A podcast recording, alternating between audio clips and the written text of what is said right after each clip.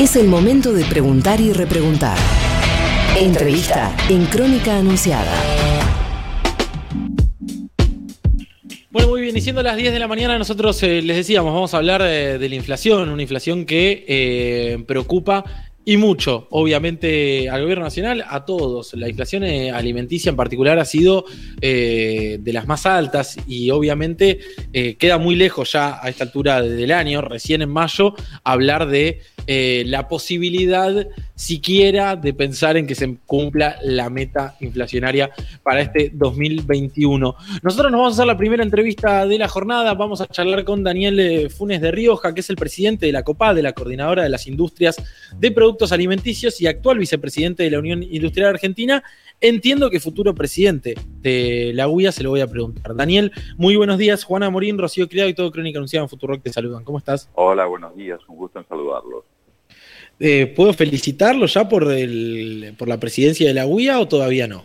El 8 de junio es el día eh, donde eh, se proclama esa lista de unidad que hemos conformado, en, donde eh, Miguel Ángel Rodríguez va a ser el secretario y yo el presidente. Hasta ese día, este, no, yo diría. bueno, perfecto. me agendo para llamarlo el 8 de junio entonces. Está muy bien. Este, bueno, yo decía recién eh, que es realmente preocupante la escalada inflacionaria y obviamente el, sobre todo en, en el tema alimenticio, ¿no? que preocupa y mucho en una situación social muy eh, alarmante en Argentina, con una pobreza que ha subido producto de, la pandemia, obviamente, en, los últimos meses. ¿Cómo lo ve usted? Bueno, yo creo que hay tres cuestiones eh, analizar. Primero, eh, lo dijimos ya el año pasado, cuando el gobierno dispuso precios máximos y consecuente prácticamente congelamiento de precios con incrementos del 4 al 10.8%. Estoy hablando de los alimentos procesados, los industrializados y estoy hablando de a salida de fábrica, eh, la variación fue del 4 al 10.8% y la inflación fue del 36%, la devaluación entre el 30 oficial del 36 al 38%, el aumento del costo logístico del 35%, el aumento de salarios del 32 al 38%, y los insumos, algunos de los cuales son todos los eh, productos que hoy constituyen un gran superávit para Argentina, afortunadamente, que son el precio de los, de, los commodities, de la soja, del maíz, del trigo, etcétera, bueno, esos subieron evidentemente mucho más, incluso hasta hay incrementos superiores al 100, 150, incluso en el caso del, de la uva para vino hasta el 200%. Con ese cuadro uno lo que tiene que mirar es nosotros no somos la causa sino la consecuencia de la inflación. Primer elemento. Segundo elemento, ahora la segunda razón, si uno analiza el comportamiento interanual abril-abril, va a ver que en el promedio inflacionario la alimentación está pareja a eso. Hay rubros que han subido bastante por encima de eso. Hay otros obviamente que están abajo de eso. Ahora, el tercer tema, eh, y, esto lo digo con respecto también a que hay, hay cuestiones como el costo COVID, que no está, desde, desde marzo del año pasado tenemos medidas eh, que que han generado protocolos de prevención, protocolos de seguridad, dispensa a un promedio de entre el 12 al 20% del personal. Bueno, todo eso ahora ha tenido que afrontar el empresario y lo ha hecho en el marco de esta eh, política de emergencia, que son mayores costos. Si miramos los precios internacionales, les puedo asegurar que Argentina está eh, eh, a moneda estable, a moneda constante, absolutamente por debajo de los otros. Pero eso de cualquier manera no hace al tercer elemento que usted señaló, que es el, elemento de los sectores marginales, el índice de pobreza, etcétera. Ahí nosotros hemos venido acompañando, no solo la Argentina sin hambre, sino programas especiales a través del Banco de Alimentos, a través del Seamos Uno, a través de eh, eh, presentarse en, las licitaciones eh, que ha hecho el propio Estado, a través nosotros no estamos de acuerdo, no estuvimos nunca con precios máximos, pero sí con precios cuidados. Y este año le ofrecimos y desde enero se duplicó la cantidad de productos. De 300 llegaron a 600 productos en precios cuidados.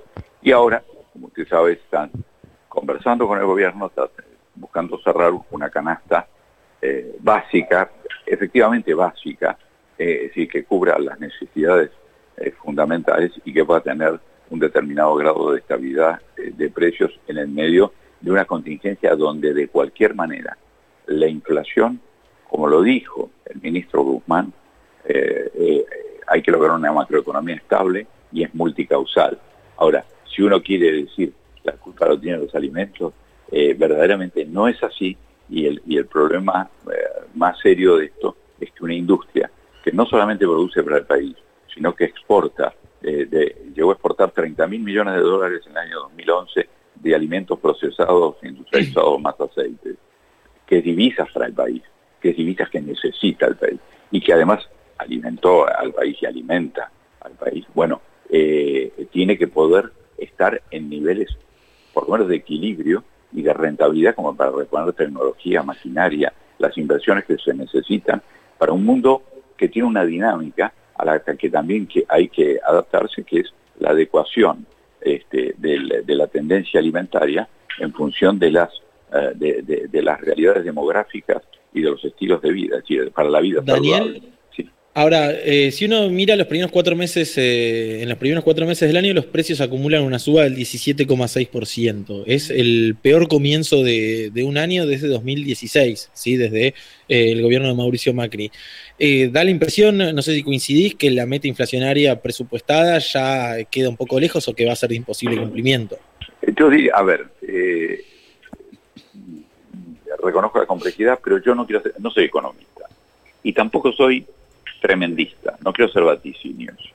Entonces, eh, veamos, uh, eh, evidentemente Argentina necesita su acuerdo con el Fondo Monetario Internacional porque eso le va a dar acceso a mercados, hoy no tenemos mercados de financiamiento este, internacional, la pandemia tuvo, lamentablemente, tal cual preveíamos, eh, una segunda onda, este, esta, segunda ola compleja. Bueno, todos estos elementos este, son, son concurrentes hay que mirar también desde el punto de vista de la macroeconomía, este, la emisión, etcétera, eh, y, si, digamos si de alguna manera el déficit fiscal este, puede moderarse, todos, pero yo, yo no puedo hacer un juicio de valor sobre esto. Digo, nosotros, cuanto más estable sea la economía y menos inflación antes, hay más consumo y hay más certidumbre para el empresario también.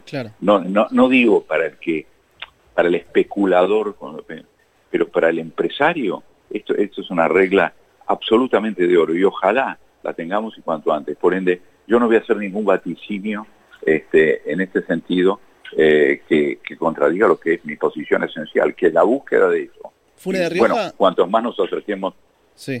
a eso, mejor. Sebastián Cazón, los saluda. Entonces, a ver, para pasar en limpio, eh, hoy lo que estamos viviendo en términos de, eh, inflacionarios eh, responde a lo que fue el congelamiento de precios del año pasado? O sea, ¿cree que fue un error haber congelado durante tanto tiempo los, el precio de los alimentos el año pasado? Mire, nosotros no estamos a favor de los congelamientos y, evidentemente aceptamos una cuarentena. Lo que pasa es que la cuarentena se alargó. También usted me puede decir, bueno, ¿quién preveía esto?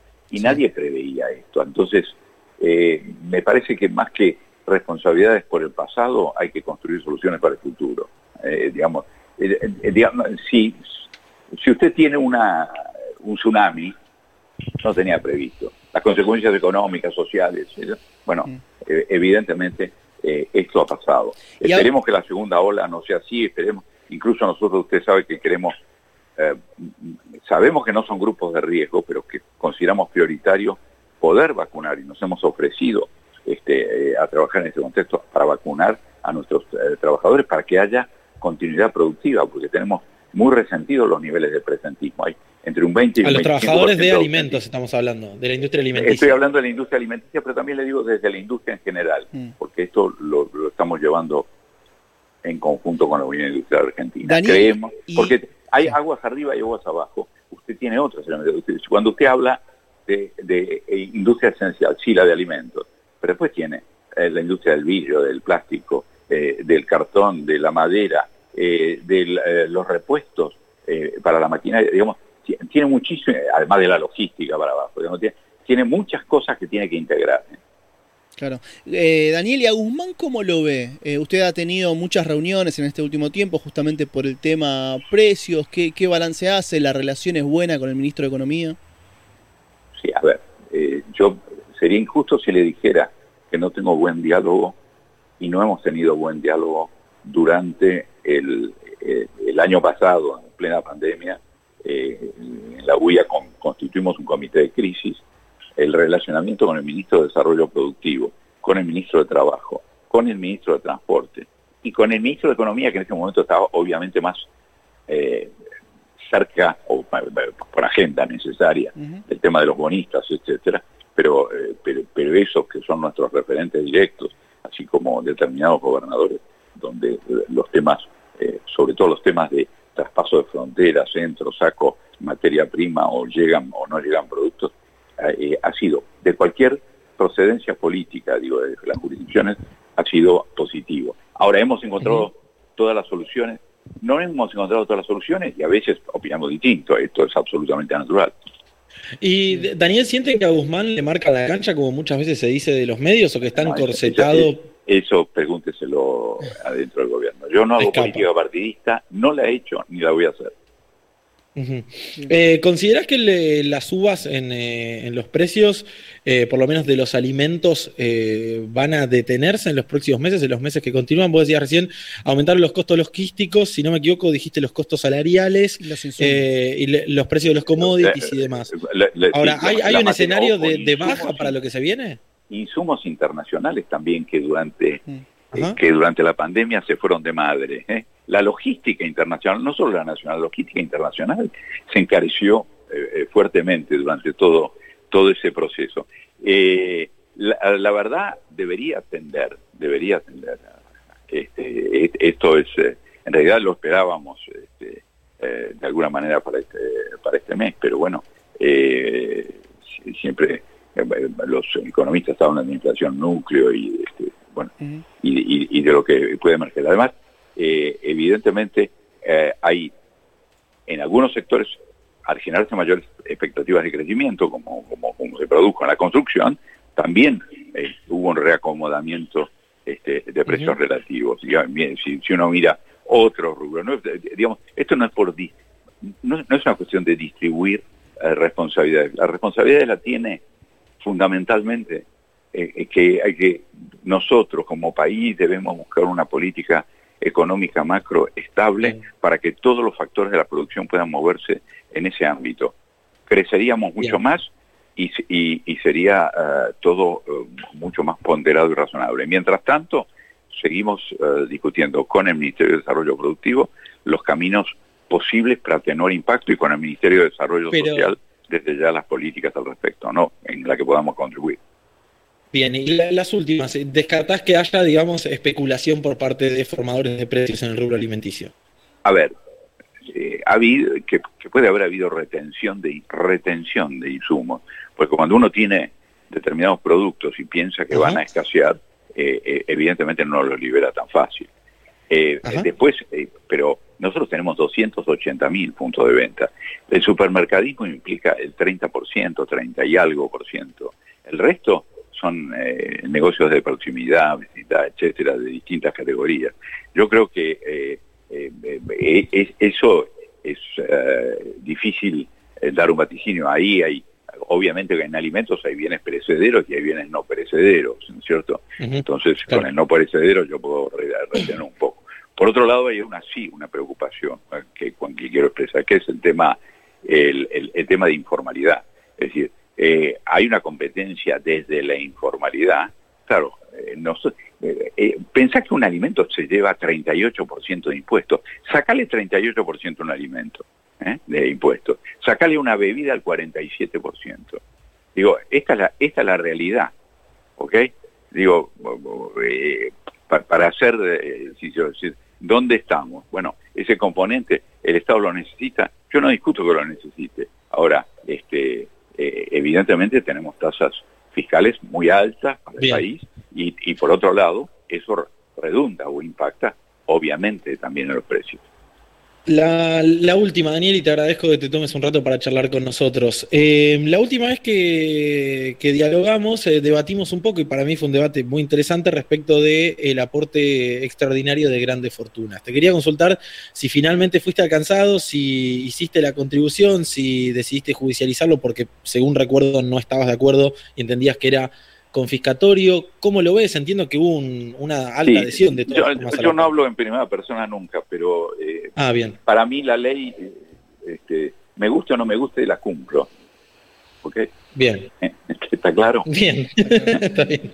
No, perfecto. No, porque hubo muchos que, decidieron judicializar. No, no, no, está bien. No, yo, no hablo, yo no hablo de los muchos ni los otros. Vos me hiciste una pregunta, yo no hablo de sí, personales. Lo único que te digo es mi opinión es, la ley, me guste o no me guste, la cumplo. Perfecto. Daniel Funes de Rioja, muchas gracias por la comunicación. Un abrazo. Adiós. Adiós. Era el futuro presidente de la Unión Industrial Argentina y el presidente de la coordinadora de la industria alimenticia, Daniel Funes de Rioja, que dialogaba con nosotros en Crónica Anunciada. Crónica Anunciada. Porque no todo está dicho. No todo está dicho.